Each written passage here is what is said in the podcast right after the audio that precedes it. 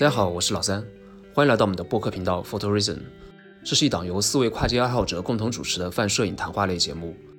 我们不是求真求实的教科书，只是单纯想和你聊聊有关摄影的一切。本期节目将由我、还有老潘、老张和佳俊和大家一起探讨，或者说是辩论一个话题，就是说在摄影中器材到底重不重要？Hello Hello，大家好，我是老潘。Hello Hello，大家好，我是老张。Hello，大家好，我是佳俊。我就先想问一下大家，就是对于本期的这个话题，在摄影中器材到底重不重要？你们对这个话题有什么想法，或者有没有自己的观点？就是说，我们先选个边儿，是吧？对，就是大家可以先看看你自己是站在哪一方，到底重要还是不重要？呃，我觉得是重要的。就对我来说的话，我在就关于摄影中器材重不重要这个话题，我的观点是比较明确的，就我觉得重要，非常重要。那佳俊呢？啊，我觉得器材在整个摄影的这个环境下，或者说一个人摄影成长道路上，它并不是非常重要的。所以佳俊是反方。那老张的观点呢？呃，我我从我的经历来说，我觉得器材无论从什么角度都是非常重要的。我是跟老潘站一个角那个观点的。那所以说，我们是不是先今天把正反方先分一下？那选择正方的。大家可以先站个边，我选正方，我选我选正方，我选正方。那就是老潘和老张选正方，那那我和佳俊就是选择反方，对不对？对对对对对。你你是被迫选的吗？老老三还是还是你是同意反方？呃，我是同意反方的，但我就算被迫，我也会选反方啊。对，要不然二二比二是吗？对，那要不老潘开个场，那你先来阐述一下你的观点。行，没问题。嗯，就是这个问题的话，其实我们是在我们的听友群里就做了一个接龙，大家感兴趣的话题，说，哎，可能会想听我们聊什么。其中就有一个话题说，摄影中器材到底重不重要？我觉得这个话题可能对于很多的人来说，都是一个会关心的。毕竟谁不喜欢器材，对吧？那么从我自己的角度来说，我是比较坚持器材的很重要的。那么有几个主要的原因。第一个的话呢，是从个人的使用经验和这种感受来说，我会觉得在使用不同品牌的器材的时候，你的心理状态是不一样的。比如说，呃，除了一些这种就是商业拍摄啊，或者说是一种一一些这种比较。就是功利化的拍摄之外，有的时候你在外边去探个店啊、看个展啊，或者吃个饭啊，那么你在用不同的相机的时候，对你自己的心理影响还是蛮大的。所以品牌的影响，包括你自己在拍其他题材的时候，这些器材的品牌影响，我觉得还是一个是蛮大的。第二个点的话呢，就是器材的性能限制。当你去使用不同的器材的时候，它有一定的器材限制性，这些限制性会决定你拍摄的主题就会有变化。比如说。之前我去这个呃川西啊、西藏啊去拍摄的时候，用索尼的机器加上这个蔡司的 Batis，然后你会觉得拍风光、拍星空就会是一件相对来说轻松的事情，然后你更愿意用它来做一些长曝啊，然后比较传统的这种旅行风光。然后当你用徕卡去拍的时候，比如说它的这个高感没那么好，然后比如说像如果是 M 十一之前的数码机器，它也不能机内降噪，那么你拍星空的意义就不是很大嘛，或者说你拍风光、拍星空没有那么容易，所以你可能在选择主题上就会更偏向于其他的内容，这这也是一个点。还有一点的话就是器材性，我觉得是一个最关键的点，就是当你选择大画幅也好。中画幅也好，幺三五也好，数码也好，或者是胶片也好的时候，不仅仅说是因为你喜欢它，或者说你习惯使用它，还有一个很关键的点就在于它们本身器材之间是有区别的。那么待会儿我们可以展开来聊一聊啊。但是我我我觉得器材性，器材本身的特性，宝丽来也是这样，大画幅也是这样，中画幅也是这样，胶片也是这样，幺三五也是这样，器材本身具有一定的特性，而这个特性。可能某种程度上与你拍摄的主题、风格、表达习惯都是有关系的，这个是我的观点。再跟大家，他这个接梗接的太好了，真的。加入观点，表示狗听了都摇头。要不把它剪进去吧？狗都不同意你的观点，笑死！狗都不同意你的观点是真的。就真是狗不同意我的观点，我发现太过分了。就正好我讲完，这是我的观点。卢大说：“呜，不好意思，刚刚我家的狗也不太同意你的观点。现在我说一下我的观点吧。我重新来过，重新来过，我都笑场了。直接说吧，直接说吧。你说这句话我我得笑场，我得。嗯，我是站在那个器材并不是特别重要的那个立场上的，因为我觉得从各个因素来说，就是不管是你的审美，还是说，呃，你对这个拍摄的一个用意以及你的思考，我觉得这些，嗯、包括其他一些方面，就在摄影过程中，我觉得器材是相对来说并不是那么重要的一个。嗯，像很多大师，他其实也只用一一部相机，他就能拍完他整个职业生涯了，这是一方面。第二方面是我觉得，嗯、随着现在科技越来越发达，其实每一个器材它单个器材其实越来越强劲了，所以说器材选择在我们现在这个时代的话，可能会越来越弱，因为可能嗯，它性能越来越强之后，它一部相机它可以包括囊括了你很多很多需要拍的东西啊，这是我目前目前的两个观点。嗯，那老张，呃，首先我觉得我不认同这个观点，我觉得器材还是非常重要的。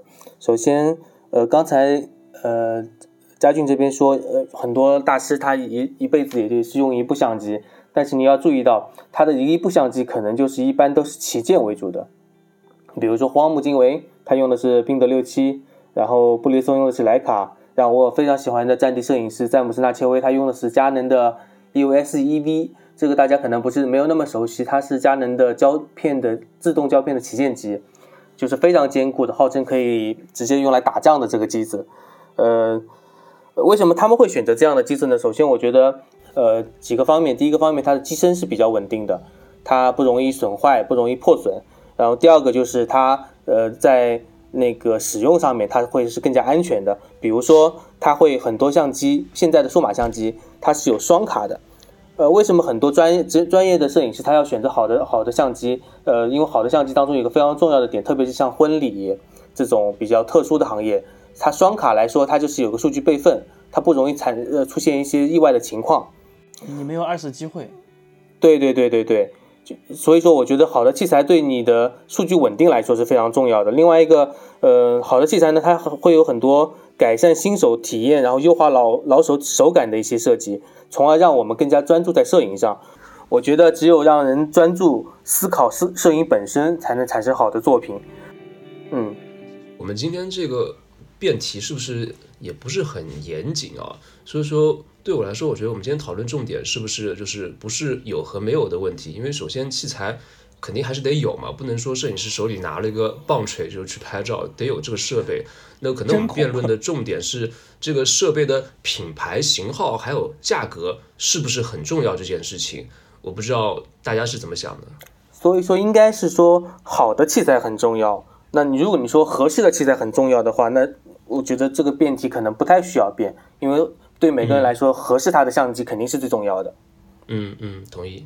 我我觉得其实不是，我觉得应该，我跟老张不是一方吗？不好意思，啊我我我觉得其实 反水了，不是，我觉我觉得其实不是反水，我我觉得其实不是，我觉得没有必要对辩题限制太多啊。为为什么呢？就是因为器材重不重要这件事情，它不像我们平时的一些辩题，它一定是有一个黑或白的。就器材重不重要这件事情，它其实涉及到很多很多的方面。对对对。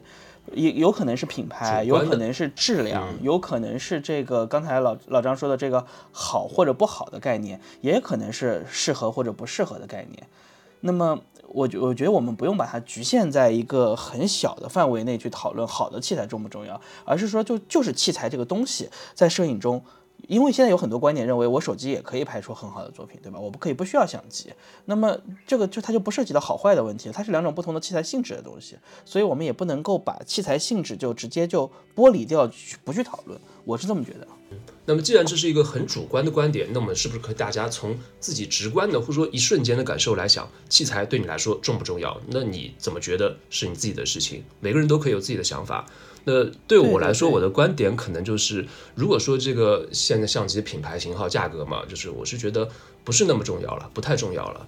那首先，我想问一下大家哦，就你们现在还能从大家的那些照片当中看出来，这是佳能拍的还是索尼拍的？是那个入门的三四千的机器拍的，还是说是几万、十万的呃徕卡哈苏拍的？能看出来吗？肯定不能啊。呃，我觉得仔细看的话，还是能能稍微看出来一点来的。如果你不百百分不是百分百放大的话，很难？如果说只是看它的画质这些的话，其实如就可能很专业的人或者经验很丰富的人能看出一点来，但是你你真的去把它说我我能看出不同品牌拍的图片，这个有一点难。但是啊，但是如果这个品牌它使用的是不同型号的底，是可以看出来的。它是 APS-C 还是幺三五还是中画幅，是能看出来的。它的空间透视会完全不一样。你不同的镜头也是能看出来的，就是比如说五零一点二跟五零一点八，你当然是能看出来的。啊，那那前提是建立在你开到全最大光圈嘛。你不最大光圈或稍微小一点的光圈，你紫边啊什么的也能看出来啊。那如果说在网上的那些图经过压缩的，就手机屏幕看看的，你没有把那个大尺寸下载下来或放大去看呢？对我来说，我觉得可那是能比较看不出来的难吧。。对，可能比较难嗯但很专业人应该还是能看出来的。就是说对，那所以说，我觉得可能并没有说现在哪位摄影师就无法离开哪款相机，或者说无法离开哪个器材的说法。我觉得这个可能无法去证明哦。我的观点是这样的，但我后面也会有些佐证去谈论这个话题。OK，就所以我们已经各自各自表达了自己基本的观点了。嗯，行，那我们再进入第二轮吧。好，那要不再从老潘开始？那你看看你有什么要补充的？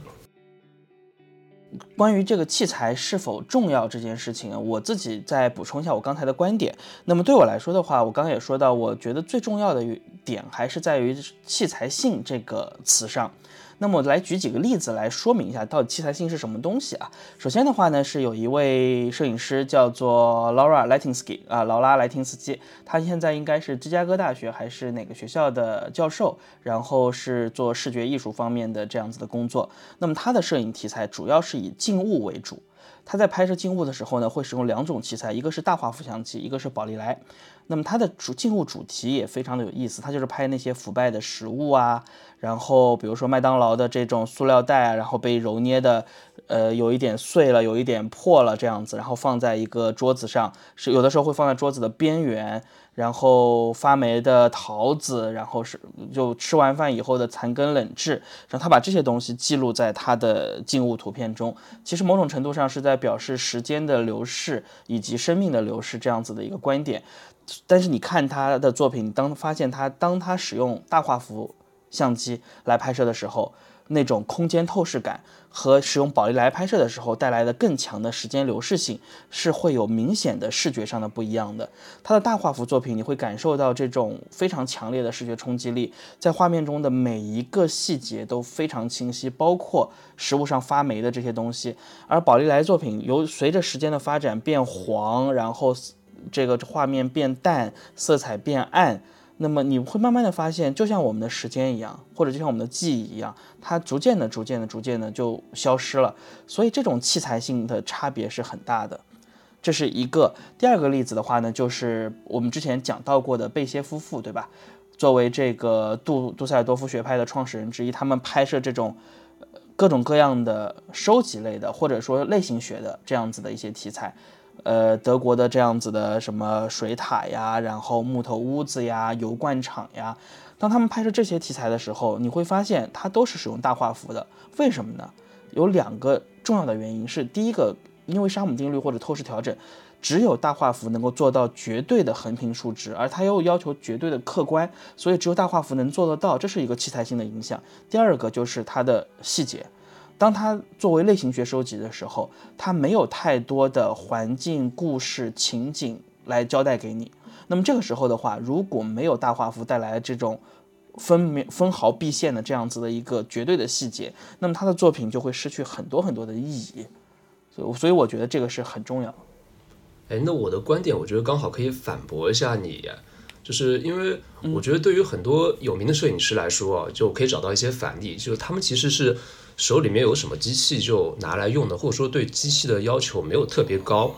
比如但阿伯斯，他应该是对机器他可能经常搞不懂那些东西嘛，就为什么会哎突然失灵啦怎么样，他就会有玄学的想法，把机器放在里边放两天，然后再去用。那可能应该就好了。像那个 C.D. Sherman 也是，他其实他搞不懂那些暗房啊、冲扫啊那些相机的设置什么，他特别怕这些东西，完全搞不懂。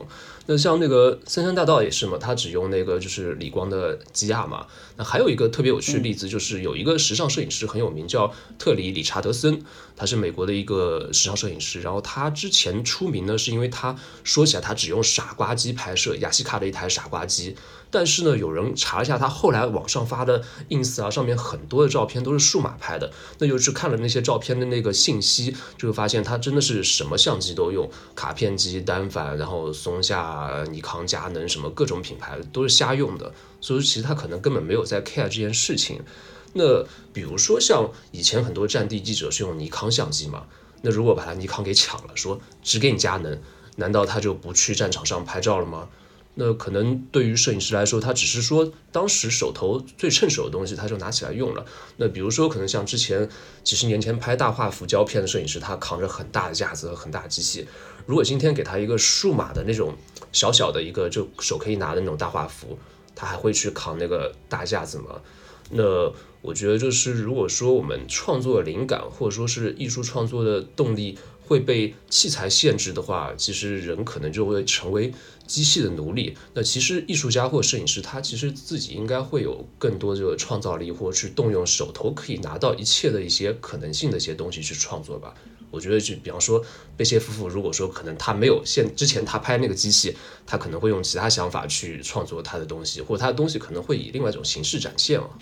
对这个我同意，就是艺术家或者说是好的摄影师不应该完全被器材限制，但是我觉得点在于，如果说。你对某一个成名的艺术家，你赋予他另一个与他平时常用的这种机器风格完全不同的机器的时候，他是否还会创造出那些让他成名的，或者说甚至于让他青史留名的这样子的作品？你试机想一下，如果弗兰克或者克莱因罗伯特弗兰克或者克莱因，他们不使用幺三五相机。他们没有那么强的侵入性，他们没有那么强的介入性，没有那么强的在街头的这样子的动荡，或者说是包括森山大道也是一样啊，包括这种动荡，包括这种这这种力量感，你给他一个大画幅，他能拍他这些作品吗？那其实这又涉及到一个，比方说一个一个一个观点，就是说，比方说他是不是非得用他那台幺三五？比方说森山大道用理光的基亚嘛？那可能他用一个佳能的或者怎么样的，就尼康类似机器，可能他还会有很多选择。比如说说到双反，可能双反的腰屏的取景器，可能对于呃被拍摄者会没有那么有侵入感或那么有怎么样的冒犯的感觉。但是可能幺三五的机器也可以装腰屏取景器。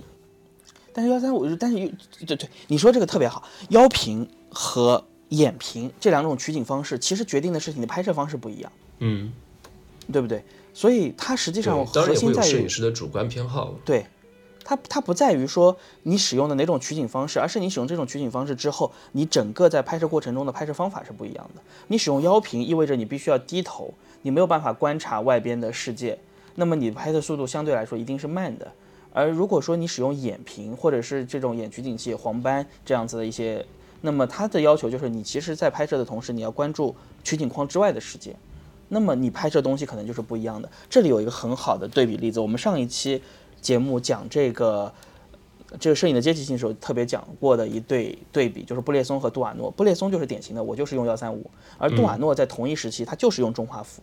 所以你看他们的作品对比，你就会发现杜瓦诺的作品就没有那么强的这种，比如说几何感，或者说是动态感，或者是这种这种超现实的感觉，它看起来就平和。然后温柔，然后非常非常的具有自己的这种宁静的这种构图的方式，它和布列松就完全不一样。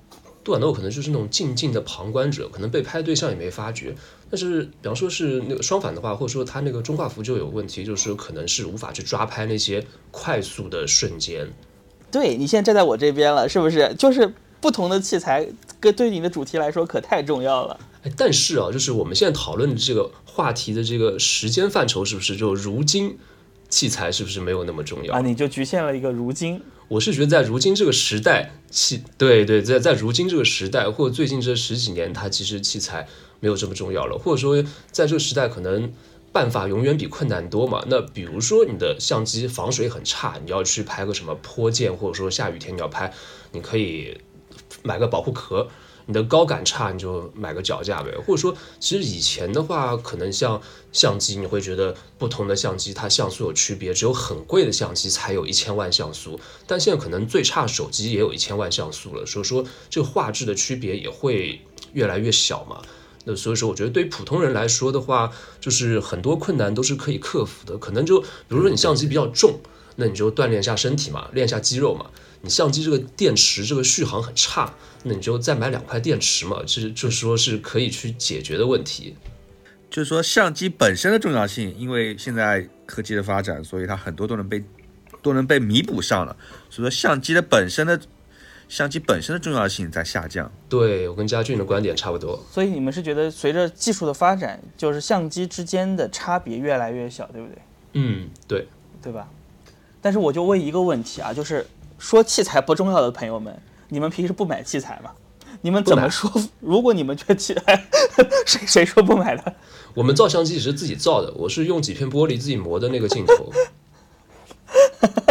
真的、啊？对啊，玻璃嘛，然后再加那个竹筒，竹筒中间放几片玻璃片，你就可以当镜头用啊。小孔成像是吧？对对对对对，是的，是的，是的。回归原始，回归原始哎，我之前听到过一个摄影师啊，就是他就是他就是自己造相机，也不是自己造，就是他用特别特别普通的路上捡的垃圾，然后这种废品，然后有一些那种破损的实在不行的镜头，然后绑在一起做了一个，就就自己造一个相机，然后去拍照。然后他好像还有一些，哎，我忘记是谁了，就突然讲这个，我有点想不起来了。但是有这么一个人，然后还挺厉害，他拍了很多很多的女性。然后在街头，就这个人可能有的时候你你会感觉他就不太正常，但是他的作品你回头看，虽然在那么差的器材下，但是还是很有特点，还是很有很有很有自这个这个自己的风格。嗯那你那你这个更猛哎！我之前就是说有一个日本的女摄影师梅加代嘛，她也是就是用一个二手市场淘的一个几百块钱的一个很很破佳能相机，然后就全都是用那个拍的，然后获得了日本那个摄影大奖，叫什么木村卫还是什么的，美加代用的是木村一兵卫是是美能达吗？好像佳能还是什么，反正就反正是个小。是个是个便宜的机子哦，不是，我知道，是我最喜欢的那个相机品牌 Konica 的那个 Big Big Mini F。哦，那具体我倒不知道了，知道吧？嗯嗯，反正就是也是一个便宜相机，但那个老潘说的更牛逼啊，就自己淘一些对，就垃圾堆里捡一下镜头，然后再捡个机身什么装起来什么的。对，那个更更多的也是是个流浪汉之类的，我忘记我就忘记他名字了，就更多的是一种行为艺术吧，其实是算这是。很厉害，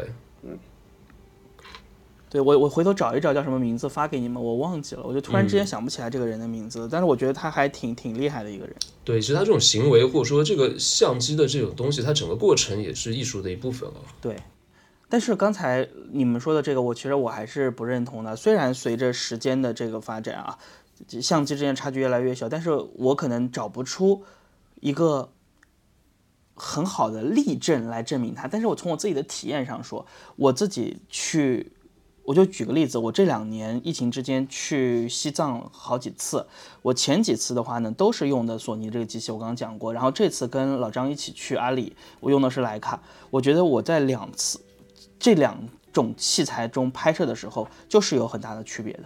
你自己的使用习惯也会发生变化，然后你自己的这种去使用器材的时候的一些可能会关注的点，你会拍摄的内容也会有很大的区别。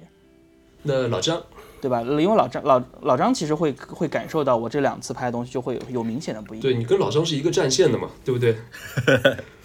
老张还有什么要补充的吗？因为你们都去过西藏，呃，我还是很认同老潘说的这个器材性的问题。呃，那我们其实都在讨论器材对于我们来说，对于摄影爱好者来说重不重要？其实你换个角度来说，对于呃器材它是一个商品，是厂家是需要通过这个商品去赚钱的。那厂家觉得这个重不重要呢？因为这个是他们安身立命的根本啊。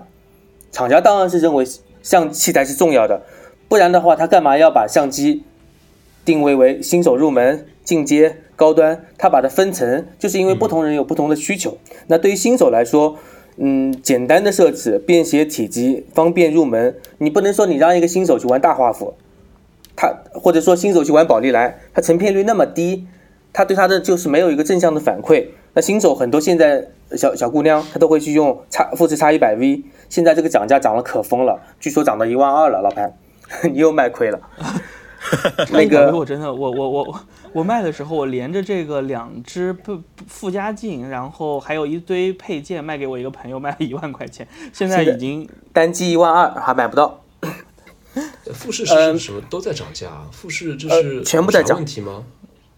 他故意的，不是就是饥饿营销占，就是可能在疫情之间确实是产能有限，所以这个就供不应求。但是呢，他从这个供不应求中、饥饿营销中获得了快乐，突然发现这个东西，哎，市场上吃这一套，就就开始所有东西到现在为止，所有的器材都供不上，那个奇怪吧？一方面好几是年了，一方面可能是通胀的确在涨吧，另外一方面就是他们也是通过这个来收割韭菜嘛。你像那个佳能一直不肯放开他的那个 RF 卡口的协议，其实就是要赚那个镜头的钱。啊，那我继续讲啊，我们岔开了一会儿。然后比如说那个新手，他更加我们推荐新手或者厂家推荐新手，应该是更加倾向于去用拍立得，而不是宝丽来。为什么呢？因为拍立得的它的呃成片率高，宝丽来的相比来说，它对摄影的基础的知识要求是更高的。这样呢，就会给新手一个正面的反馈。那从这个角度来说，器材是非常重要的，对新手来说是非常重要的。那对于老老手来说呢，呃，大家应该都算中手、老手，那都是更加了解自己的需求，所以说你就知道要怎么样的一些相机。那更进阶的一些需求，往往意味着是更好的器材。同样，厂家如果想要赚取这部分利润呢，它而且是相对旺盛的一个需求，它也会从老手的需求入手。比如说，呃，我刚刚前面讲的婚婚礼摄影，它需要更好的数据安全。那对于一些，比如说抓拍孩子、抓拍家里的猫猫狗狗，它需要更好的对焦。然后，比如说，呃，街拍摄影师，它需要更好的取景的方式。所以说，为什么现在很坚持旁轴？呃，徕卡坚持旁轴，我觉得因为旁轴来说是更更方便的一个取景构图的一个一种方式。那花这么多精力投入在里面，这么多呃人力物力投入在里面，它就是为了创造符合老手的更高端的器材。所以说，对于老手来说，它这个需求也是非常呃那个相机也是非常重要的。从不管从新手老手的角度来说，还从厂家的角度来说，器材都是重要的。呃，针对刚刚老张的观点啊，我我提一点啊，就是老张说到厂家，会不会就是其实大家很大一部分人认为器材重要性是被厂家所误导了？因为厂家作为做消费主义的陷阱。厂家作为厂家，他他是非常需要给你们灌输一个，就是器材是分档次的。为什么佳能会有入门机、中呃入门机、中端机，对吧？还有高端机这样，因为他们正要把这个作为一个非常非常非常明确的一个分类和一个进阶的这么一个曲线，所以大家会觉得，哎，我今天买了这个可能就不够高端，可能可能就拍不好这个照片，我可能得买一个全画幅我才能拍好。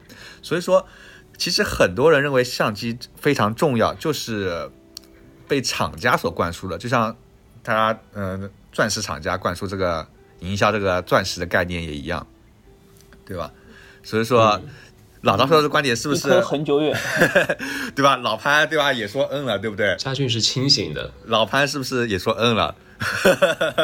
没 有没有，所以说，所以说，老张我对不起你。所以说刚刚说的这个观点，我觉得反而是佐证了这么一个我们这边的观点。但但是我我嗯我不同意啊，我对我不同意，为什么呢？因为你首先我觉得就像老张刚刚说的，我们把这些摄影的是我们可以分个类，一类呢是像我们这样的爱好者，对于我们这些爱好者来说，或者普通的爱好者来说，厂商他给你的，他可能是有一种方式来告诉你说，呃。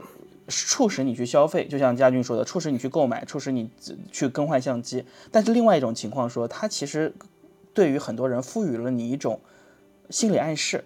当我在使用一个相对来说较高端的器材的时候，我也许就能拍出更好的照片。但是呢，心理暗示在拍摄中重不重要？我觉得特别重要，对不对？你不能否认心理上的这种变化对于整个的你在拍摄的过程中就能产生出的一些变化来，这是第一个。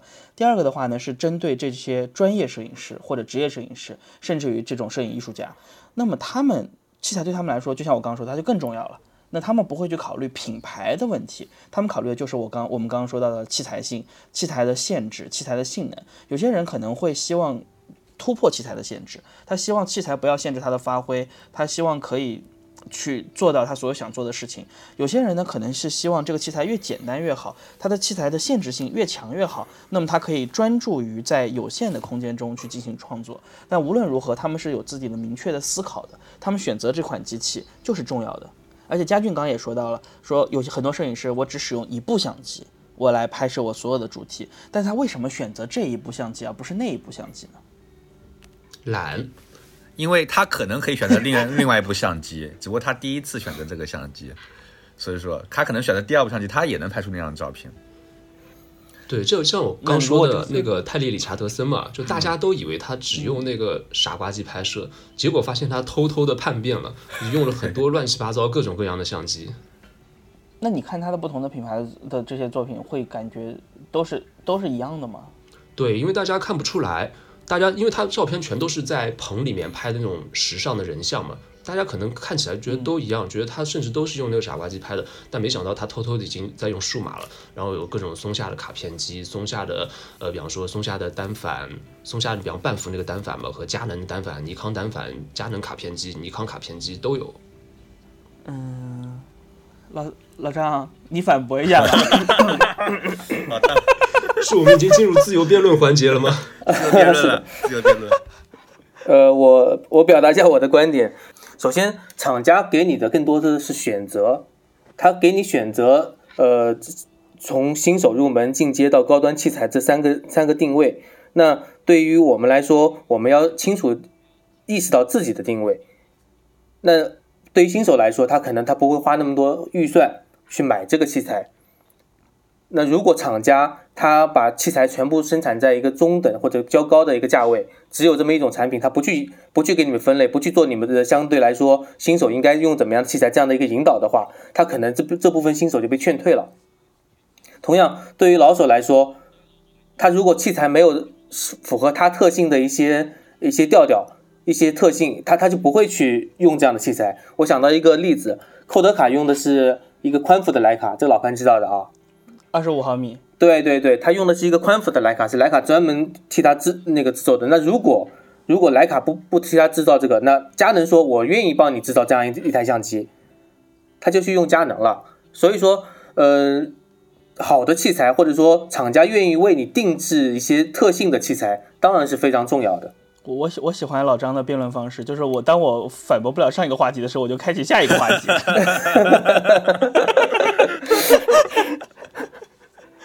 这是一种辩论技巧啊！对，我想反驳一下，因为我已经被被带偏了。我想反驳一下老张的观点啊，就是说，比如说像很多相机或以前它有呃双反嘛，以前有腰平取景器或以前有旁轴取景器怎么样的，但现在这个时代会发现，是不是机器器材的这些种类越来越少了？可能除了徕卡还在生产数码旁轴，我不知道老潘我说对了没有？是吗？嗯，应该是，是的，应该是只有徕卡对，只有徕卡是生产数码旁轴，然后那些。双反啊，或腰平取景器的这些东西已经都消失了，那是不是代表现在随着技术的进步，其实器材的这些区别或档次已经越来越小了？因为我其实非常同意嘉俊刚才的观点啊，因为在可能对于。卖家来说，或者对于这个资本主义的这个商业的这个逻辑来说，创造需求是非常重要的一件事情。就是我们很多这种欲望和需求都是被被唤起的，或被引导的，被广告给渲染的。哎，你需要一个什么什么？只有戴了这个手表，你才是一个成功的男士，或者说成功人士都喝这种酒。那所以说，我觉得相机可能在呃贵的或档次高的和档次低的相机之间差别。并并没有那么大，就是我不知道大家有没有听到过一句一句话，就是说一分钱一分货，然后一毛钱两分货，然后一块钱三分货。那可能就是你花很多钱去买的多的那一点点功能呢，对于绝大多数人都是用不上的。比如说你呃旗舰机的那种高速连拍，那其实只有对于某些可能拍体育的，或者说某些拍野生动物的人，他可能用得上。对于百分之九十九的普通人，可能都用不上。对，但是我觉得啊，就是，呃，老三说这个有一个点，我觉得作为这种类比是不对的，就是把相机和汽车手表或者说是这种酒这些奢侈品也好、消费品也好，并成同一个类别去进行讨论，我觉得是不对的。因为相机它本身是它首先它是一个工具，它是一个创作工具，它是一个我们之前说摄影是介于主观和客观之间的艺术，它是一种这样子形式的创作工具，所以它其实既会影响客观，也会影响主观。它和汽车、手表、酒水、饮料，包括你平时的穿着，都是不是一个概念的。所以相机中所谓讨论到的消费主义的陷阱，它可能只是说在很多的器材上，现代的这些厂商它给予了非常多的冗余的功能，你用不上的功能。这个我同意老三说的内容。但是你回过头来想一想，当你去选择尼康或者佳能的时候，你是因为用尼康会觉得比用佳能高端吗？或者说你是用用佳能会去比这个用富士就高端吗？并不是这样子，我们并不是这样去选择器材的呀。那我不同意，我觉得还是有品牌价值的，或者说，就是我想问一下，就是你们觉得在相机当中有鄙视链吗？或者说，就对于一个东西，它其实只要价格有高低档次，那我觉得可能就存在一些鄙视链或品牌之间的鄙视链。哎，我问一下啊，就你们都买了徕卡嘛？你们觉得用徕卡拍时拍的时候，跟用佳能拍的时候哪个顺手？呃，我说实话，我觉得徕卡顺手，真的。我自己现在把索尼全部出掉，改用徕卡的原因，就真的是因为徕卡顺手。一个是我最开始说的，就是你去拍东西的时候，比如说你去博物馆，或者你去咖啡馆，你去这个探店什么的，你用徕卡拍的时候，你就会觉得，就别店主也会觉得啊，就觉得，或者是这个博物馆的工作人员也会觉得你好像就是只是来玩的，或者只是来拍的，也不会对你特别不友好。但是你拿着这种黑又硬去拍的时候，有些人是很反感的。所以这也是一个心理上的问题。第二个，实际使用过程中，我觉得徕卡其实挺方便的，因为索尼也好，或者佳能也好，它给的这种选择太多了，太复杂了。你看到这个机身机器上面有这么多的按钮，我看头都大。而徕卡的话就这么几个，对吧？你没有什么可设置的，光圈、快门、感光度，剩下来都是你自己的事情。那能不能用个更简单的，比如用手机？是不是对于新手和普通人来说，他会更专注于拍照？哦，我来，我来补充一下，我来补充一下老潘的观点，就是从器材性来说，它其实呃，为什么会有鄙视链的存在？你你深想一下，鄙视链其实背后它就是说，像器材它是有一定的社会属性的，或者说我们再简化一点，它有社交属性。没错。它不同的相机对你对你的交友、对你的拍摄题材、对你的拍摄那个甲方来说，或者说你自己想拍的一些题材来说，它所关注的点都是不一样的。那可能我拿个保利来出去，我就很容易要到呃妹子的电话，因为我给他拍一张，我会给他，然后说我要把这个照片从呃微信传给你。那如果我用张用个徕卡去拍一个，我也可以这样，但是你用一个佳能去拍。那感觉就会不一样，他会去觉得觉得你是商拍，或者说你是不是要拿我这个照片去盗图，就是大家会觉得你这个无形当中就觉得你这个比较高端一点。器材之间当然是有差别的。嗯，器材的鄙视链其实挺好玩的，我觉得就是索尼、尼康、佳能互相看不惯，然后大家一起看不惯徕卡，然后徕卡看不惯所有。哎，当然，这是有没有几有没有记得，比方说几年前，或者说一些年前，有一个单反，只要你手头有个单反，感觉就好像是只有有钱人才能买得起单反，有没有这种？或者是专业的专业的人才会有，或者专业或者单反都很贵。那可能现在单反没有以前那么贵，以前可能单反的话，就是最便宜单反也挺贵的。没错，哎，但是我我我再补充一下老张说的，包括佳俊刚才问的问题，就是为什么我用徕卡，还有一个原因就是因为取景。我觉得这个取景方式确实是不一样的，就跟你的，就这个拍摄的题材也好，或者说你拍摄的时候的这种整个观察的方法就不一样。你本身老潘旁轴取景的话，你在那个取景框里面就能看到周边的环境了呀。它对你的取景的有什么东西，它提前进入到你的这个画面当中，你是有一个预期的。所以为什么布列松这样的他们街拍的就喜欢用这个旁轴取景？我觉得是这个道理。没用过，哎，要是我用了，说不定也能成为布列松。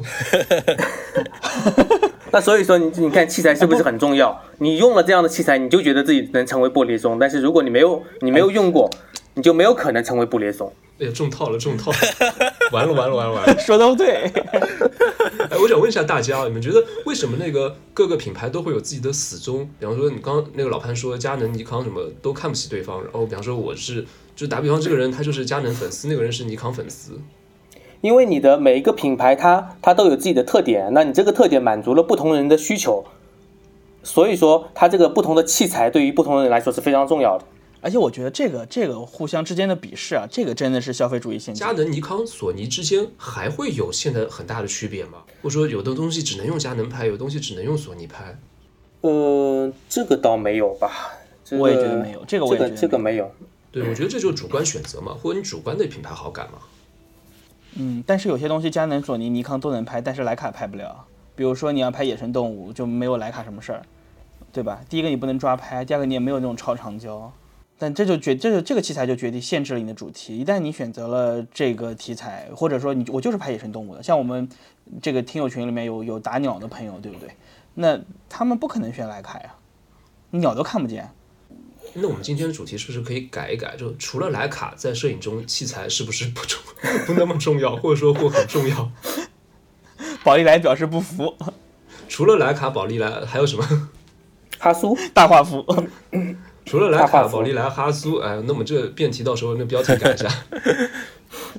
辩题五百个字。那佳俊呢？对佳俊的话还有什么观点？因为我觉得佳俊观点其实都蛮犀利的。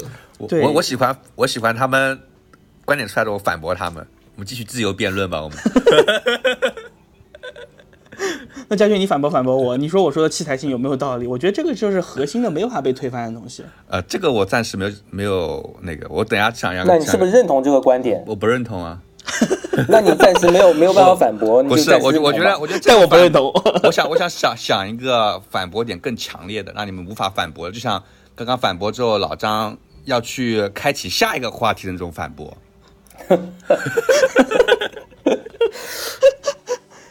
佳俊说我我我我不能反驳，但我就不同意。然后我还想反驳老潘一个点啊，就是说那个，因为我们其实我们主观的想法，每个人主观想法，我们其实大家都还是蛮确定的嘛，因为大家也都是很了解自己需要什么相机去拍什么东西的。但于对于大多数人来说，呃，不是有句话嘛，就是你这个用照相机拍的，还不如我用手机拍的。对于大多数人来说，可能像之前老张说的，就是你老手的话会知道自己想要什么功能什么的。那可能对于大多数人都还是新手，或者说他们就也只是把它当做一个业余爱好，那是不是就是一个普通的相机，或者说一台手机作为拍照设备也已经很足够了呢？因为可能很多人他也懒得去学复杂的机器，懒得去研究各种机器的区别，或研究一些新的功能的，就用自动挡的相机拍拍就挺好了。我觉得两个点，第一个，你们有没有在社交媒体上遇到过有人问你，你是你这台你这个照片是用什么？不是，我觉得露，我觉得露娜的反驳更加有力。还好他叫了一下，不然那个外卖外卖按门铃我都不知道。我我说那个老三说的这个有两个点啊，第一个，你们大家有没有在社交媒体上被别人问过这台这张照片是用什么相机拍的？是手机拍的还是相机拍的？这个问题，肯定啊，对不对？那么说明这些问这些问题的人，我相信大多数人肯定不是专业用户，可以可以这么说吧？那么也就说明刚才你说的这个问题，对于小白或者说是新入门摄影的朋友，或者说根本就没有入门摄影的朋友，他们会首先考虑你这张照片是什么相机拍的，是手机还是相机，是什么品牌的相机，或者是什么样子的相机，证明什么？在他们心目中，器材就是重要的。即使他们可能不一定会选择最好的器材或者最贵的器材，但他们一定会觉得，你之所以拍出这样的照片，有一定程度上是因为器材的原因，要不然他们就不会问出。他们很向往这样好的器材。没错，就他们会觉得，哎，你拍的这张照片好像还可以，是不是因为你用了这个相机的原因？那会不会是他们误解了呢？但是这个不管误不误解，至少在他们心目中，他们认为器材是重要的。至少器材对你能够拍出这样的一张照片，让他们喜欢的照片是重要的。就这个观点，你同意吧？那会不会这是他们被消费主义洗脑了，才会有这样的误解？对啊，对啊，因为他们他们不懂啊，对，然后那个家俊，你你先说。对，因为他们不懂啊，所以他们才会有这个疑问。所以说他们这个疑问其实本身是不对的，因为我可能很多回他们是，并不是因为这个相机，嗯，而拍出这个照片，可能说得好，我用另外相机也能拍出来啊。所以说你不你们不能拿一个它本身是错误的，或者说本身被误导的一个质一个疑问来佐证你们你们的观点。不不，我这个我这个不是用来佐证我的观点，而是反驳老三的观点。因为老三说，这个对于普通人来说，或者说对于真的不了解摄影来说，可能觉得哎，我就拿个手机拍就好了。但是呢，他们心目中还是会有器材是重要的这样子的一个一个概念在。无论这个概念是正确与否，至少对他们来说，器材是重要的。哎，那我又要反驳一下老潘了，就是说，那刚嘉俊刚说的嘛，就说这可能是一个误区，或者说大家有一些呃先入为主的观念。那可能因为我经常会在社交网上发一些手机拍的照片嘛。那很多人都会把那些手机拍照片误认为是相机拍的，会问这是什么相机拍的，然后说回答是手机拍的什么的。那会不会说，包括可能你在网上看到很多东西，他会说，呃，这是富士拍的。那很多人就会觉得，只有富士才能拍出这种效果，而富士才能拍出这种日系的感觉。那其实对我们来说，我们会知道这并不是这样的，对不对？嗯，没错。但是某些相机会让他们更容易的拍出这样的感觉。如果说你不会调色，或者说你对于整个的色彩管理没有一个自己的风格的话，那确实富士的相机或者说是 G R 这样子的相机能够帮助你拍出更符合你想要的这些照片，对吧？就像你说的一样。那如果那那如果那如果他去学一个后期，不是更快吗？更能拍出这种套个滤镜，但有些人他不愿意学后期啊，可能就是说，要不要不然为什么富士富士的这个胶片模拟卖这么好？所以说，如果在这个如果在这个语境下的话，我这个相机也是不重要的，因为我可能后期更重要，滤镜更重要。对，对，如果在这个语境下的话，你相机还是不重要。相机至少可以给你提供滤镜。富士为什么卖得好？这就像刚才老老老老张说的一样，富士为什么涨价涨这么厉害？除了销营销套路之外，也说明它的市场需求大呀，因为它相对来说新手友好。你它有很多很多滤镜模式提供给你，包括 G R 也是这样子，它提供很多很多的这样子的什么正片模式、负片模式给你，就是让这些新手们可以用这台机器迅速的拍出自己喜欢的、满意的、想要的照片来。那这个器材你说对他们不重要吗？当然重要。所以这我觉得是更方便。我可能是第一是他们前端宣传，比如说我富士在宣传的时候，我就给你宣传到你能用这么多滤滤镜，但是。我这个滤镜厂家，他没有这么多渠道去宣传，所以这个客户他不知道我通过这个滤镜软件也能通过实现这个效果。所以说，它并不是说这个东西重要，而是说它的它可能它的宣传的途径更多，让消费者知道它有这个功能，所以他去选择了这个功能更快捷。只能说我这个后期，它可能有很很多后期的软件，它都有都能实现这样的滤镜的效果，但是很多人不知道这个软件。没错，但是你的后期软件你必须要多一道步骤。对吧？很多人用富士拍摄或者是用 G R 拍摄的时候，他是拍完之后直接导出了，然后朋友圈发好了，小红书发掉了，对吧？你如果说我们后期，就哪怕是我后期套个滤镜，你至少还得把照片导出来，传到 Lightroom 里面或者 Capture One 里边。嗯。那像 Capture One 的话，它有很多很多的样式包。我自己在早期学习的时候也会去学习这个样式包。那么，但是你要你要有这么个过程，你要针对每一张图片去做适应，去做调整。这个这个的学习成本其实还是高的。相比起我选择，如果我没有那么热爱摄影这件事情，我只是为了记录生活，我只是为了发一些这种我自己的这些内容来说，我可能不需要去学这些东西，我就是选择一台合适的器材，这个对我来说特别重要的器材我就可以了。我觉得我们掉入了消费陷阱这个诡辩当中。那其实，到底谁提出这个消费陷阱？消费陷阱这个话题就？就是你。是是这样的，就是我觉得不管是新手老手，他花钱他就是要帮他解决问题的。他新手他他买差一百 V，他就是要想要直出，他不想后期嘛，对不对？是的。那器材能够好的器材能够帮你解决问题，那这样的器材对你来说就是重要的。我管不管你，我不管你是不是消费陷阱，你是消是陷阱我也跳了，因为我觉得它能帮我解决问题，我心甘情愿的跳。讲的对，嗯，哎，那复试的话，这个是不是？那我觉得是不是拉低了器材的门槛，就也让很多的一些专业器材变得没有那么重要了？就是很多小白他就变得更傻瓜了。现在器材使用，那是不是代表相应的器材的重要性在下降？哎，同意，同意，同意，不 同意，因为不同意，因为这些器材傻瓜化了因为这些器材帮你解决了问题啊，所以这个器材才才非常重要啊。对，它不是带来器材的重要性下降，而是带来器材的普及性提高。就是我我我没有这个器材，我就做不到这样的，拍不出这样的照片，拍不出这样的滤镜。那这个东西对我是不是非常重要？这个相机对我来说是不是非常重要？就是相机我们讨论的不是有和没有的问题，嗯讨论的是相机之间的差异变得越来越小的问题，或者说相机之间可能不同的型号什么变得越来相机。本身，相机本身肯定是重要的，因为没有相机拍啥呀，对不对？但是嗯我们说重要是指，第一是相机跟其他因素相比，第二是相机跟相机之间相比。你相机跟相机之间相比，索尼是没有办法做到的呀。索尼的原原片直出就是发黄的，呃，尼康也是发黄的。我我说我说一个例子啊，就是各位有没有观察过，在杭州街头，或者说你出出门时候在城市街头，相机手上这些用就普通游客或者说是路人手上相机的变化？最早的时候，你发现用单反的尼康、佳能也好，包括那个时候用徕卡的也好，基本上是以专业摄影师和发烧友为主，这是一个时代。接下来就是索尼的 A 7 2开始，A7R2、A7R 开始进入到市场上以后，你会发现路上有很多的年轻人，很多的没有这些博主啊，或者说这些呃小姐姐们啊、小哥哥们就开始去用这些相机了。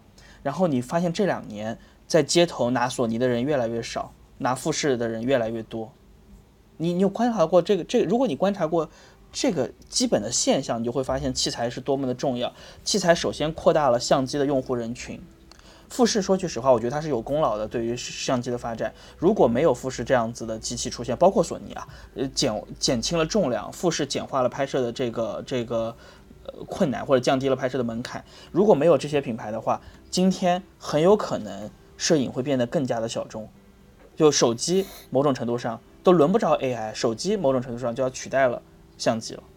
所以你要知道，这个东西所带来的其实是因为器材很重要，所以这些重要，因为器材本身很重要，这些器材上的变革、变化、提升，导致或者带来整个摄影群体的扩大，摄影的普适性的扩大，而不是说它降低了摄影的重要，这器材重要性。哎，但你刚刚都说了，手机都快要取代相机了，是不是发现以前其实很多拿卡片机的人就再也不会去买卡片机了，或者说现在很多在景点啊或者在旅游那些人都是拿个手机拍一下，尤其是呃，比方说在电商行业嘛，那很多人拍拍服装、拍产品图也都用手机拍，而不用相机拍了。哎，这个我就这两天我突然想过这个问题啊，为什么现在电商行业开始，包括咱们群里不是有人说说拍珠宝，他们都要用手机拍的，不要用相机拍的，对，是因为很多人会觉得用相机拍的照片距离感太强，尤其是我要卖货的时候，你会有一种不是所见即所得的，或者别人觉得哎你用相机拍的啊就是好看一点的。就是这个这个叫什么更更好一点的，我真的拿到手的，或者我这个衣服穿在我身上就不是那个样子了。而手机会让人别人觉得，哎，好像它更贴近我的生活，它更贴近我的这个呃真实的这个视觉的效果。所以可见器材有多么的重要。那手机是手机和器材呀，相机，手机其实也是是器材呀。手机也是器材，它能拍照，它为什么不是器材呢？对呀、所以你看，手机器材有多么重要，在商业的影响中，你选择不同的器材都能够带来不同的销量。哎，但是你有没有遇到过很多人，他拿相机拍和手机拍差不多，甚至还是手机拍的好？没有，我自己的话就是我用相机我会拍照，用手机我就不会拍照了。哎，我就是用手机拍的更好的。没有，你相机拍的好。手机拍的好，其实我那些都是手机拍的，我骗你说是相机拍的。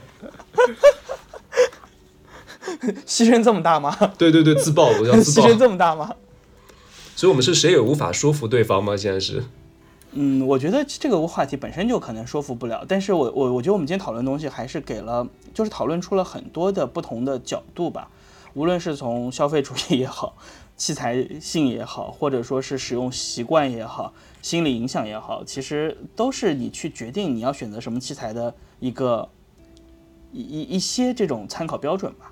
对，然后我觉得心理暗示呢，这个东西，我觉得就是重要性就见仁见智了。那比如说，就我自己来说，我可能小时候最开始听到过相机这个东西，我就哎，别人有一台尼康的那种小时候傻瓜胶片机，然后我就知道哦，尼康是做相机的。我小时候只知道尼康，所以长大以后我就会选择尼康了。那我又比较懒，也是懒得去学习其他的机器的那些操作和一些按键什么的，那我可能就一直用尼康。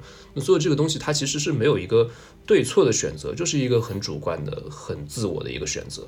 那尼康对你来说是不是很重要？呃，但我我没有，我知道我客观角度，我觉得尼康不重要。我用佳能、用索尼，对我来说，真的对于照片无所谓。那只是我单纯的从一个品牌品牌忠诚度的角度去选择了尼康，也是我被消费主义洗脑了嘛。对，你在抨击消费主义的时候，你正在助长被消费主义消费主义的企业。对，因为你很嚣难不落入消费主义的陷阱。就是比方说，尤其在这个社会，你说你需要一个新手机，你需要一件新衣服，但我觉得消费主义并不是一个坏事情啊，它其实是促进了技术的发展，促进了整体生产力的提高。我同意因为因为你消费主义，它就是意味着它要遵循人性，去创新更多功能，去拓展更多的领域。那这个对于整个社会来说其实是好事，或者说对于新手来说它也是好事情没。有消费，社会就不会进步嘛。只要不像拼多多这样去挖掘人性恶就好了。对啊，对啊，但是我还是回到我刚才说的这个问题啊，就是我还是以自己的例子，我觉得刚才也没有讲得很清楚，我再拓展一下，就是我自己的例子。当我在用索尼去拍风光的时候，我就会觉得这台微单它给我提供了非常非常好的选择，它给它的高感也不错，对吧？我有很多很多的镜头的选择，它的长曝光也比较方便，它的机内降噪也可以关闭，然后呢，它的对焦速度也比较快。当你去拍摄一些题材的时候，旅行的过程中，你会本能的去利用器材的这些特点去拍摄。而当你手上只有一台没有自动对焦、高感一塌糊涂，然后这个甚至于机内关机内降噪的关闭也到是最近一代才有的这样子的机器的时候，你你你不会用它去拍同样的题材的。你一定会发生变化，你的思考也会不一样，你拍摄的东西也会不一样，你看到风光的时候的样子也许都会不一样。器材应该是让人回归摄影本身才是好器材吧？嗯同意，我也同意。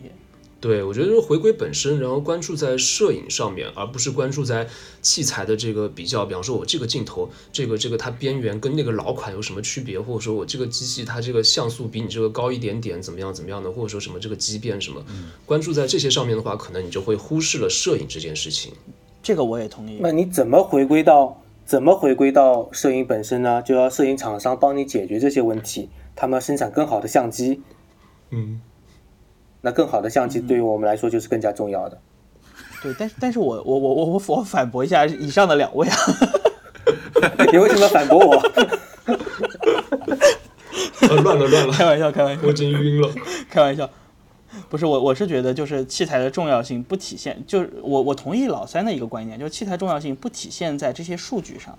我特别特别烦看 M MTF 曲线的这些这些论调啊，就是我评判一个机一个器材的时候，我讨论的是它的畸变，然后它的这个什么紫边，它的锐度、这些东西，我觉得是不重要的，就是这些东西我觉得真的不重要。但是器材本身它的特性所带来的东西是无可被忽视的。同意。哎，那比如老潘刚说的，你说到那个机内降噪这个一点，我觉得是对对于风光摄影来说，或对长曝来说是很重要一个点嘛。但是这样的点是不是只在现在的相机当中，在我们现代的这些数码相机当中已经很少了？以前可能很多很多这样的点，但现在这样区别已经很少了。那比如说像就是如果画家一个好画家，他有很好的最好的毛笔和最好的颜料，和一个音乐人他有一把很贵很好的吉他一样，这可以让他们更舒服一点，但可能不能改变根本上的问题，也不会影响他们的水平，不会说他这个给他把破吉他、木吉他，他的那个音乐的质量和这个编曲的质量就会下降，不会影响他那个本质的问题。嗯，我同意这个观点部分啊，但是你想想看，如果你给 Alexos 一台幺三五，他拍出来东西就不会是他了，对吧？他在自己的这个课程里面有提到过，说他为什么使用大画幅相机，他说摄影是空间与时间的艺术，就是你拍摄的东西不仅仅是你的拍摄对象，还包括你到对象之间的距离。